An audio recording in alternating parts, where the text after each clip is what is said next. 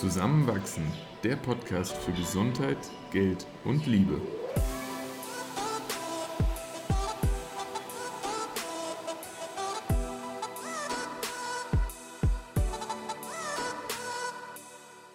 Willkommen zu einer neuen Folge von Zusammenwachsen. In dieser Episode unterhalten wir uns über die Menstruation. Wir, das sind nicht wie jede Woche Eva und Christoph, sondern auch Anna. Anna ist Anthropologin, angehende Kinderbuchautorin und Querdenkerin. Heute erfährst du unter anderem, warum wir alle mehr über Menstruation sprechen sollten und warum die Menstruation eine Superkraft ist. Viel Spaß beim Zuhören! Hallo Anna. Hallo ihr Schön, beiden. dass du heute da bist. Menstruation. Ich persönlich bin zuletzt damit in Kontakt gekommen. Also erstens menstruiere ich auch regelmäßig selber, aber zum anderen, weil in der Schule, in der Sportumkleidekabine, wo ich ja im Moment noch als Lehrerin bin, immer wieder dieses ganz peinliche, schreckliche Thema der Menstruation angesprochen wird von Kindern. Und als mir mal ein Tampon in der Schule ähm, auf den Boden gefallen ist, äh, aus meiner Hosentasche, war kreichendes Geschrei und Oh mein Gott, wie peinlich, Frau Keifenheim.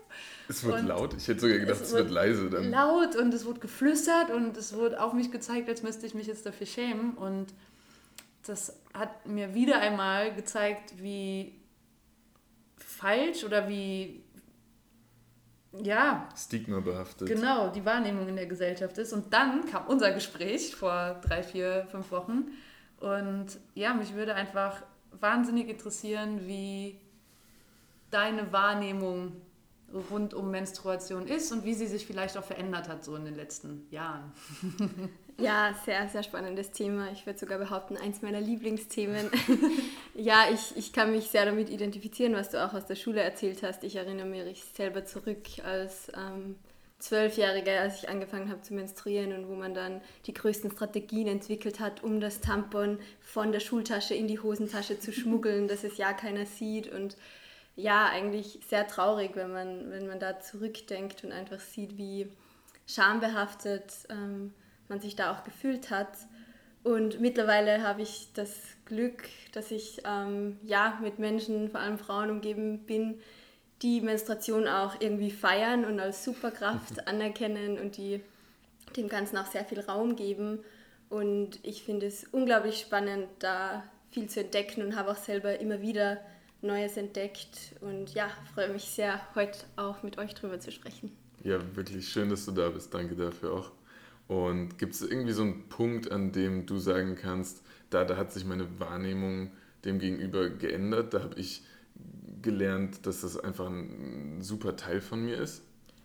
Ich hatte eigentlich von Anfang an das Glück, dass es bei mir ein recht offenes Thema war. Ich erinnere mich auch, bevor ich menstruiert habe, haben ich und meine Freundinnen viel darüber gesprochen, waren sehr aufgeregt und auch für meine Mama war das immer ganz normal, das anzusprechen. Also es gab nicht diesen einen Moment, wo ich herausgefunden habe, es gibt Menstruation, sondern das war irgendwie immer Teil, glaube ich. Also als ich halt bereit war, quasi sowas zu denken.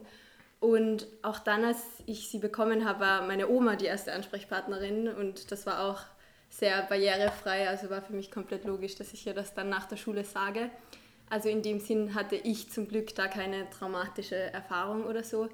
Aber so richtig als Empowerment habe ich es, glaube ich, dann empfunden, das ist noch gar nicht so lange her, mit 16, also eigentlich schon lange her, aber 16, 17, 18 dann schon langsam, wo dann auch das Thema Menstruationstasse irgendwie aufgekommen ist, wo wir dann auch das ganze Thema Zyklus immer mehr begriffen haben, dass es nicht nur um die Menstruation an sich geht, sondern auch, dass ich während meinem Zyklus viel wahrnehmen kann, meinen Eisprung fühlen kann, dann auch meine Stimmungen und Gefühlslagen sich irgendwie auch manchmal daran orientieren und wie ich mir dann das auch zunutze machen kann, um meinen Körper irgendwie zu feiern und zu spüren und rauszufinden, was mir gut tut, einzufordern, was ich brauche. Und ich glaube, das war dann so dieser große Moment, wo ich dann auch ganz, ganz viel mit Freundinnen drüber geredet habe, uns ausgetauscht haben, Erfahrungswerte und so weiter. Und ja, mittlerweile fühle ich mich sehr wohl damit. Ich finde das total beeindruckend, wie du beschreibst, dass du deinen Körper da so ein bisschen lesen gelernt hast. weil das ja irgendwo was ist, was, was jeder, davon, davon kann jeder in jeder Lebenssituation irgendwie profitieren. Und das, das zu ja, erlernen ist eigentlich wahrscheinlich das Natürlichste und trotzdem so Schwierigste der Welt, weil wer lehrt jemanden mit seinem eigenen Körper so in, in Kommunikation auch zu treten und dann das auf etwas zu beziehen, was jeden Monat der Hälfte aller Menschen auf der Welt ähm, ja, widerfährt. Es klingt zu negativ schon fast, aber das ist so, es klingt so logisch und deswegen ist es schön zu hören. Ja. Ja, ich glaube, es wird uns einfach abtrainiert von Anfang an. Also dieses, die Kontrolle ähm, des weiblichen Körpers geht ja in ganz viele Bereiche und auch hier ähm, spielt das, glaube ich, eine große Rolle. Wenn man sich diese ganzen Werbungen anschaut, ist ja furchtbar, so quasi, dass man ja nichts merkt und dann ist das Blut noch blau oder weiß und also irgendwie, als dürfte es nicht da sein, es soll unsichtbar sein. Es gibt äh, tausend Umschreibungsworte, die rote Tante, Erdbeerwoche und so weiter. Ich menstruiere. Also es ist ein, ein Wort, das, das viele nicht mal kennen. Also wie, wie du sagst, es wäre so viel Potenzial da. Ähm, ja, auch allein sich mit dem Blut auseinanderzusetzen, das mal anzufassen und so weiter. Ich glaube, da gibt es so viel Tabu, so viel, äh, ich will das nicht anfassen und so, was extrem schade ist, weil es wirklich ja ein tolles Körpergefühl verwehren kann, glaube ich.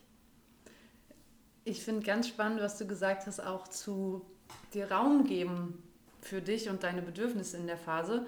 Und weil ich auch jahrelang die Pille genommen habe und ja, eigentlich sehr passiv nicht meinen Zyklus wahrgenommen habe und auch jetzt erst seit ein paar Jahren da auf Entdeckungsreise gehe, würde mich total interessieren, wie du das erlebst, beziehungsweise wie du dir diesen Raum schaffst in verschiedenen Phasen deines Zyklus oder wie das so für dich ist.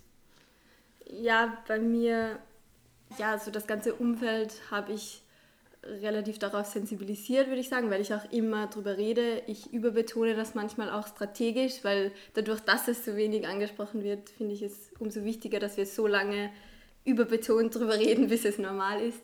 Und vor allem in Beziehungen habe ich das von, von Anfang an getan, wenn ich gemerkt habe, okay, meine Partner kennen das nicht so. Die Ex-Freundinnen hatten da zum Beispiel keine Probleme, weil ich zum Beispiel habe immer sehr starke Regelschmerzen auch und brauche da dann oft einfach auch einen Tag frei, weil ich im Bett liegen muss, weil ich sonst nicht aushalte und so Dinge. Und zum Glück sind auch meine Freundinnen und Freunde so, dass wenn ich sage, okay, ich habe PMS stark oder ich habe starke Regelkrämpfe, dass ich mich da nicht rechtfertigen muss oder dass ich jetzt diskutieren muss, warum ich nicht komme oder warum ich lieber will, dass wir uns bei mir zu Hause treffen oder so Dinge. Und dass ich vielleicht auch mir selber dann, wenn ich merke, okay, ich bin, ich habe jetzt mehr Hunger auf Süßes, dass ich mir dann das auch mehr gönne, vielleicht in diesem Kontext. Und es ist manchmal irgendwie eine Beruhigung, es ein bisschen auf die Hormone zu schieben. Also natürlich nicht, also ich gebe meine Handlungsmacht nicht ab, ich gehe sehr sorgsam damit um, würde ich sagen. Und ja, hier ist vielleicht auch noch wichtig zu sagen, weil es gibt ja viele diese Klischees, oh, die hat ihre Tage, die ist launisch. Und darum geht es mir hier nicht. Also ich, ich will nicht, dass man menstruierende Personen da in eine Ecke stellt und als schwach und launisch abstempelt, sondern ich finde es vielmehr eine Stärke, dass man hinhören und hinfühlen kann und dann auch diese Bedürfnisse kommunizieren kann. An euch beide, wenn, wenn ihr merkt, dass ihr ähm, durch euren Zyklus beeinflusst seid und das vielleicht auch nicht in jeder Situation zu eurem Vorteil äh, und sei es durch sowas naheliegendes wie Schmerzen, wie geht ihr dann damit um, dann nicht auf euch selbst sauer zu sein oder also kann man das in, in irgendwie eine positive Emotion ändern, umwandeln? Da kommt mir gerade nicht so eine klare Antwort, weil ich selbst auch immer noch in meinem Kopf habe und Anna, vielleicht kannst du das gleich widerlegen, dass es schon auch mit für mich persönlich bisher sehe ich schon noch irgendwie als Nachteil mhm. ähm, gespürt wird. Und ich habe bisher nicht starke PMS und kämpfe auch nicht so sehr mit Schmerzen, aber ich sehe es oft leider immer noch. Und deshalb freue ich mich über dieses Gespräch mit dir als, ach lästig, jetzt ist es schon wieder und ah, jetzt fühle ich mich heute nicht so gut. Und nee, auf deine Frage habe ich irgendwie nicht so eine Strategie. Und es ist tatsächlich so, wie du es gerade auch äh, vorformuliert hast. Wie, wie geht es dir damit? Und wie hast du vielleicht auch deine Wahrnehmung darauf verändert? Ja, natürlich habe ich auch meine Momente, wenn ich dann verkrampft im Bett liege, wo ich wo ich es extrem scheiße finde, dass ich das durchmachen muss. Aber grundsätzlich, ja, sage ich mir schon auch das Mantra vor, dass es irgendwie diese Superkraft ist. Und natürlich nehmen wir es oder nehmen es sehr viele negativ wahr, weil entweder es ist unsichtbar oder negativ behaftet in der öffentlichen Darstellung. Mhm. Und wie soll dann eine menstruierende Person ähm, irgendwie positive Assoziationen dazu aufbauen? Und deshalb finde ich es, glaube ich, auch extrem wichtig, dass ähm, man sich da austauscht und ich diese Momente, wenn ich zum Beispiel merke, dass Freundinnen von mir zum gleichen Moment menstruieren, dann freuen wir uns voll und, und, fangen zu tanzen an oder so. Also es, ja, es kann auch, oder auch Humor. Es gibt auch sehr wenig öffentlichen Humor drüber eigentlich. Und ja, ich finde das auch extrem cool, sich dann humorvoll drüber auszutauschen, über die Sachen, die jede Frau, jede menstruierende Person dann auch irgendwie kennt und wo man sich identifizieren kann. Aber ich glaube auch nicht, dass man es jetzt immer nur idealisieren muss, weil natürlich ähm, ja. kann es auch äh, schwer sein und Schmerzen bereiten und so. Ja. Ich kann mich noch erinnern, bei dem, dem letzten internationalen großen Tennisturnier, ähm, ist jetzt auch schon wieder eine Weile her durch, durch Corona-Maßnahmen, da ist in einer der ersten Runden ähm, eine topgesetzte Spielerin ausgeschieden und hat am Ende in der Pressekonferenz gesagt, auf die Frage, was heute nicht so gut funktioniert hatte, nachdem sie so ein bisschen auf, auf technische Sachen des Tennis eingegangen ist, ja, und wenn sie ganz ehrlich ist, sie hat sich heute einfach nicht gut gefühlt und sie hat ihre Tage. Und es war totenstille in diesem Raum. Und alle Zeitungen haben am nächsten Tag drüber geschrieben. Aber das ist so normal und wahrscheinlich passiert es halt wirklich, äh, ja, 20 Prozent der, der, Sportlerinnen, dass das äh, in, in irgendeinem Turnier der, der, Fall ist, dass sie da sich nicht gut fühlen oder anders fühlen oder äh, da eingeschränkt sind und dann, dann sollte das eigentlich so normal sein, es zumindest zu erwähnen. Also es ist schwierig, da irgendwie immer individuell drauf einzugehen und bestmögliche Bedingungen so im Alltag zu schaffen, aber drüber zu reden und dann in der normalen Arbeitswelt, wo man auch mehr Flexibilität hat, dann eben auch zu sagen, okay, sollte man, sollte man vielleicht wirklich irgendwie einen zusätzlichen Urlaubstag optional einräumen. Ähm, diese Einschränkungen, die sind dann schon krass. Ja, ich finde auch vor allem, weil offensichtlich nicht drüber geredet werden kann, weil es ist ja eigentlich ein Symbol der Gesundheit, das ähm, Körper stimmt, menstruieren. Stimmt, es ist ja. ja. nicht so, oh, ich habe eine Erkältung, sondern ja. das Gesündeste, was sein kann, passiert. Mhm. Und deshalb, ja, ich, ich kenne das selber ganz oft, wenn ich dann ähm, mittelalte Männer mich fragen, Onkel, Opas oder so, ja, was, was hast du, warum geht es dir nicht gut? Und ich sage äh, Menstruationsbeschwerden. Mhm. Es gibt dann kurz so einen Überraschungsmoment. Die meisten gehen dann eh cool damit um, aber es ist einfach zu spüren, wie wenig das Thema ist. Und da, da würde mich auch, ähm, Christoph, deine Perspektive interessieren. Wie war das für dich in, in deinen männlich geprägten Freundeskreisen und so, mhm. war das irgendwie Thema? Wie bist du damit in Berührung gekommen? Also dadurch, dass äh, ich eine jüngere Schwester habe, bin ich familiär damit spät konfrontiert worden. Äh, zumindest habe ich dann sogar, glaube ich, zum ersten Mal äh, in der Schule, irgendwo im Biologieunterricht, dann mehr zu erfahren als das Wissen darum, es gibt da etwas. Und dann auch dort natürlich kein Detailwissen. Und dann im Freundeskreis, wenn ich mich so zurückerinnere, dann waren die ersten Themen sogar darauf bezogen, wie ist es in Beziehungen? Im Sinne von, wie schwer oder weniger schwer betrifft es die Freundin, im Sinne von, hat sie Schmerzen, fühlt sie sich schlecht dabei oder merkt sie es vielleicht sogar fast gar nicht. Ähm, und dann natürlich auch äh, oft die Frage, kann man während der Menstruation Sex haben? Ja, das war immer das große das, Mysterium. Das war, ja. Genau, und das ist gefühlt bis heute nicht geklärt. Obwohl, ja, also da, da, gehen dann die Meinungen auch von auf keinen Fall wie denn, bis hin zu, ich habe absolut keine Ahnung, bis hin zu, klar, voll super. Ähm, und das, das war dann so die Auseinandersetzung oft. Ja. Aber darüber hinaus und wirklich so aus der, aus der Sicht der Frau, den, den Switch noch nicht. Nein. Nein. Und wie geht ihr in der Beziehung damit um? Spannend, weil jahrelang war das eigentlich kein Thema für. Also ich habe es nicht zum Thema gemacht, dadurch, dass ich auch keine großen körperlichen Beschwerden habe.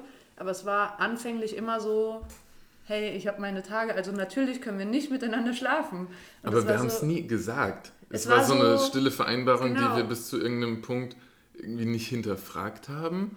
Und es war, das war wirklich unausgesprochen. Voll. Und dann erst irgendwann, das war noch gar nicht vor so langer Zeit, habe ich, ich weiß nicht mehr wo gelesen, dass gerade während der Menstruation Sex besonders entkrampfend wirkt und sehr, sehr wichtig und hilfreich sein kann, auch für Frauen und ein super Mittel gegen PMS ist oder um das besser zu spüren oder damit umzugehen. Und da war ich erstmal so, aha, okay.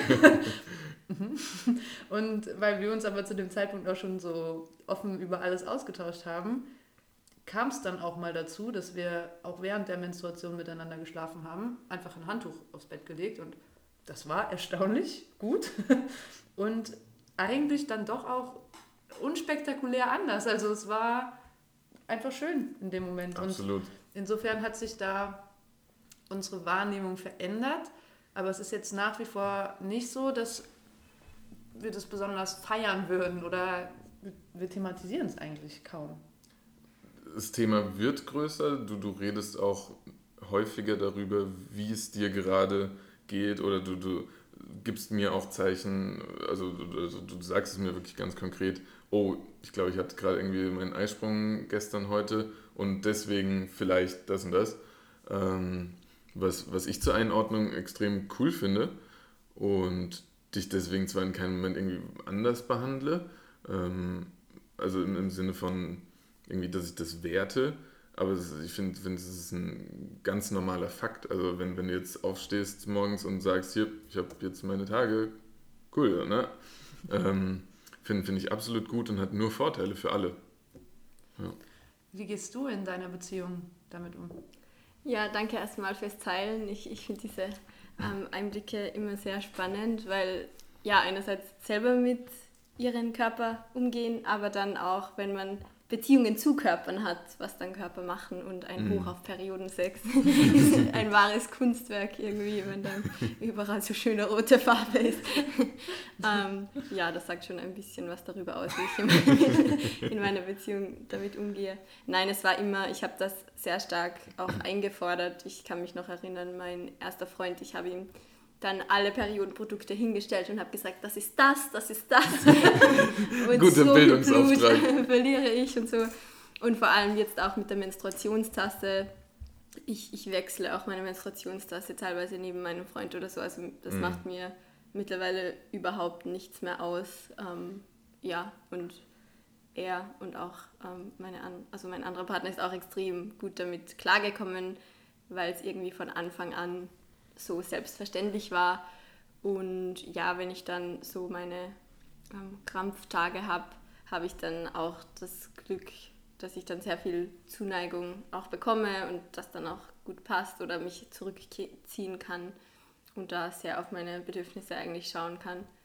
Aber ja, also ich, ich, ich finde es extrem wertvoll, wenn das auch so ein offenes Thema sein darf und auch dann aus der männlichen Perspektive in diesem Fall eine extreme Bereicherung darauf, sensibilisiert zu werden. Vor allem jetzt wie bei dir als angehender Arzt oder so, finde ich es schon auch irgendwie sehr wichtig, über so körperliche Funktionen Bescheid zu wissen. Und aus Erzählungen war ich dann teilweise auch etwas schockiert, wie wenig repräsentiert das auch im Medizinstudium Kann teilweise ich leider ist. Leider bestätigen. Ja, wir, wir haben zwar irgendwann mal äh, Anstiege und Abfälle von Hormonen besprochen und deren Funktion und Auswirkungen auf den Körper. Aber selbst in dem Rahmen kamen die, die auch emotionalen Auswirkungen wenig zur Sprache und die, die, die, dieser Transfer in den Alltag von aus unserer Sicht dann Patientinnen, der hat irgendwie nie stattgefunden. Also wenn ich jetzt äh, in der Praxis säße und äh, es würde eine Patientin zu mir kommen, dann hätte ich irgendwo medizinisches Hintergrundwissen, aber alles, was so auch auf diese empathische Ebene ähm, bezogen sein müsste oder wirklich das Wissen darum, was das Thema in Frauen auslöst und bewegt, das eigne ich mir gerade hier eher an.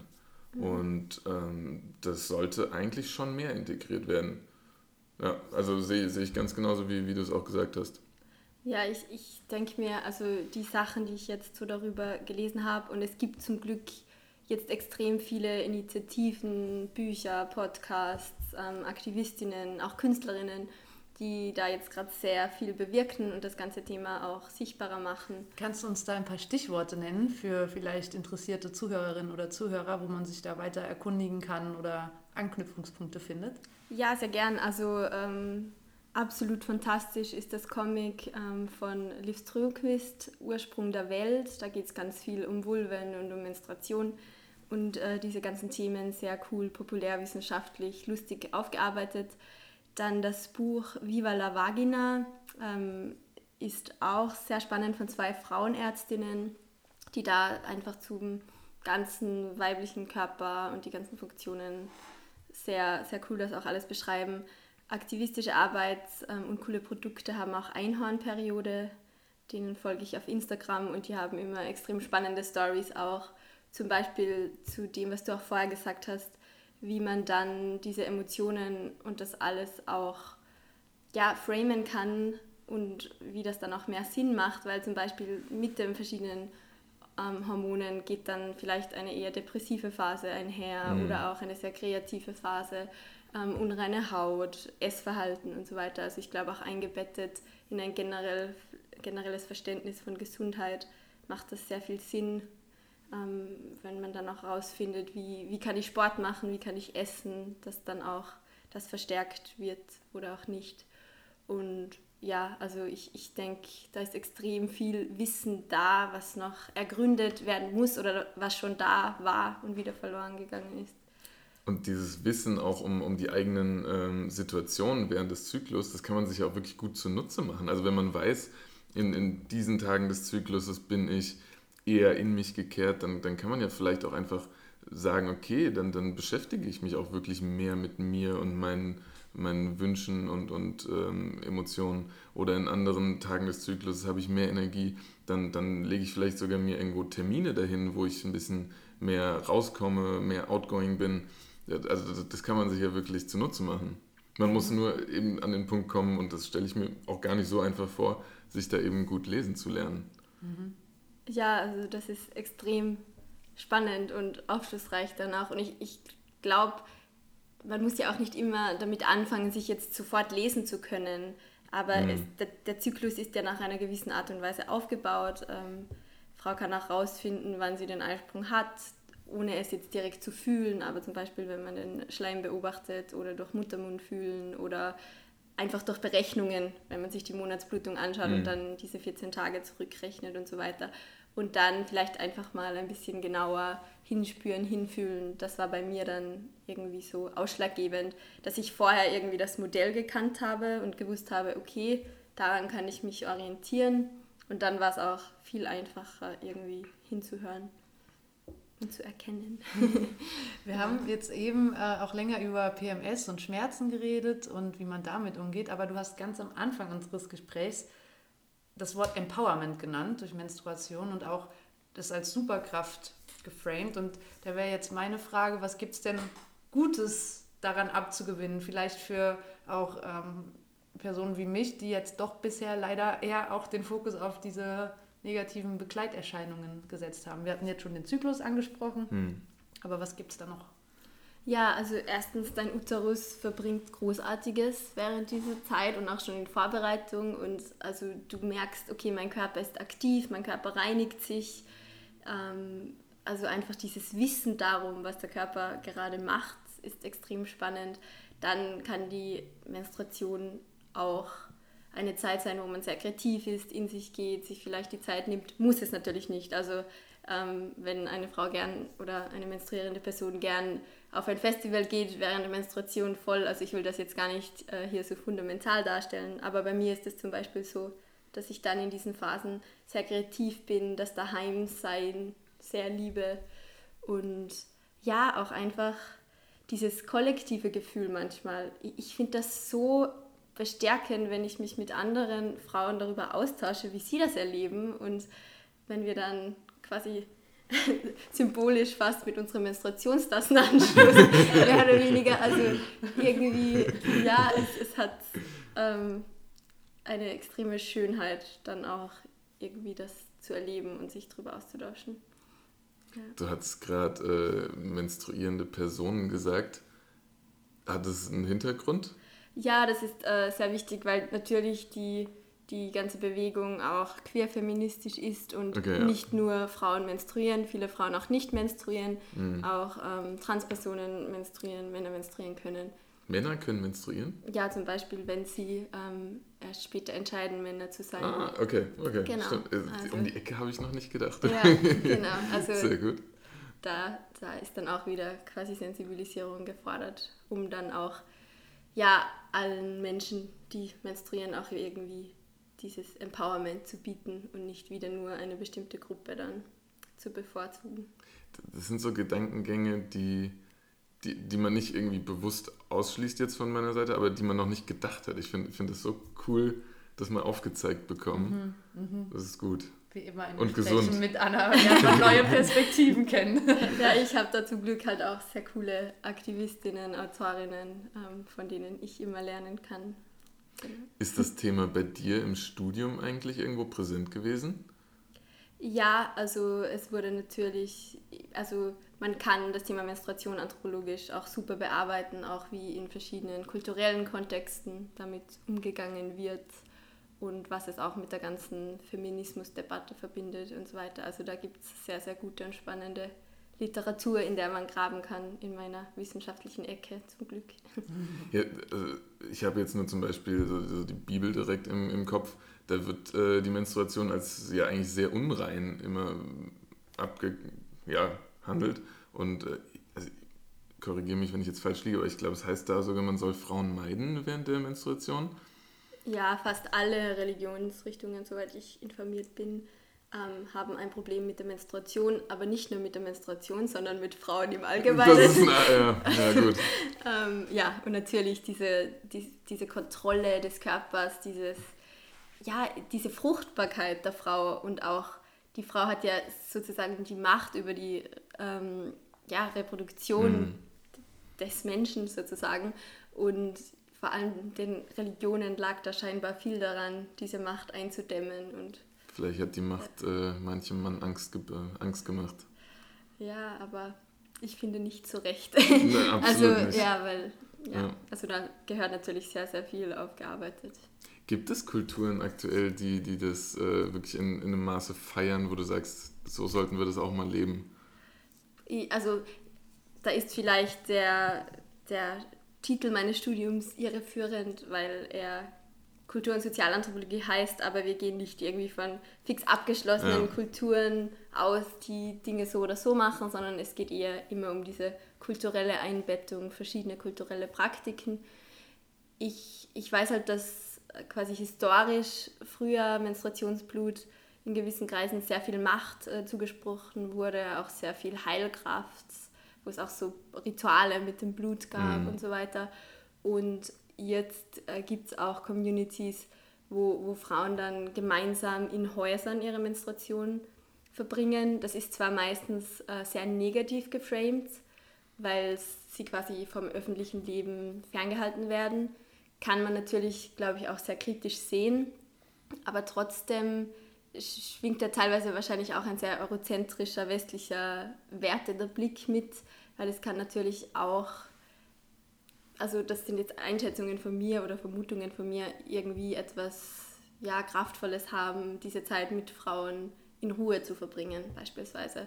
Aber es gibt äh, sehr viele Art und Weisen, damit umzugehen, aber leider sehr oft eher mit Unterdrückungsmechanismen verbunden, würde ich sagen. Und dann ist ja auch wirklich der, der Zugang zu Hygieneartikeln in vielen Teilen der Welt immer noch ein sehr großes Problem. Und selbst in, in Deutschland und Österreich haben wir ähm, teilweise mittlerweile aufgelöst das Problem mit einer wirklich noch höheren Steuer auf, auf Menstruationsprodukte. Aber man muss ja nur mal nach Afrika schauen, wo oftmals dann Mädchen eben Tage in der Schule verpassen, weil sie sich äh, entsprechende Produkte nicht leisten können und dann eben zu Hause bleiben, und, um nicht in die Schule zu gehen. Ähm, also das ist ja wirklich dann ein globales Bildungsproblem auch irgendwo. und absurd, dass das äh, durchs Geschlecht bestimmt ist.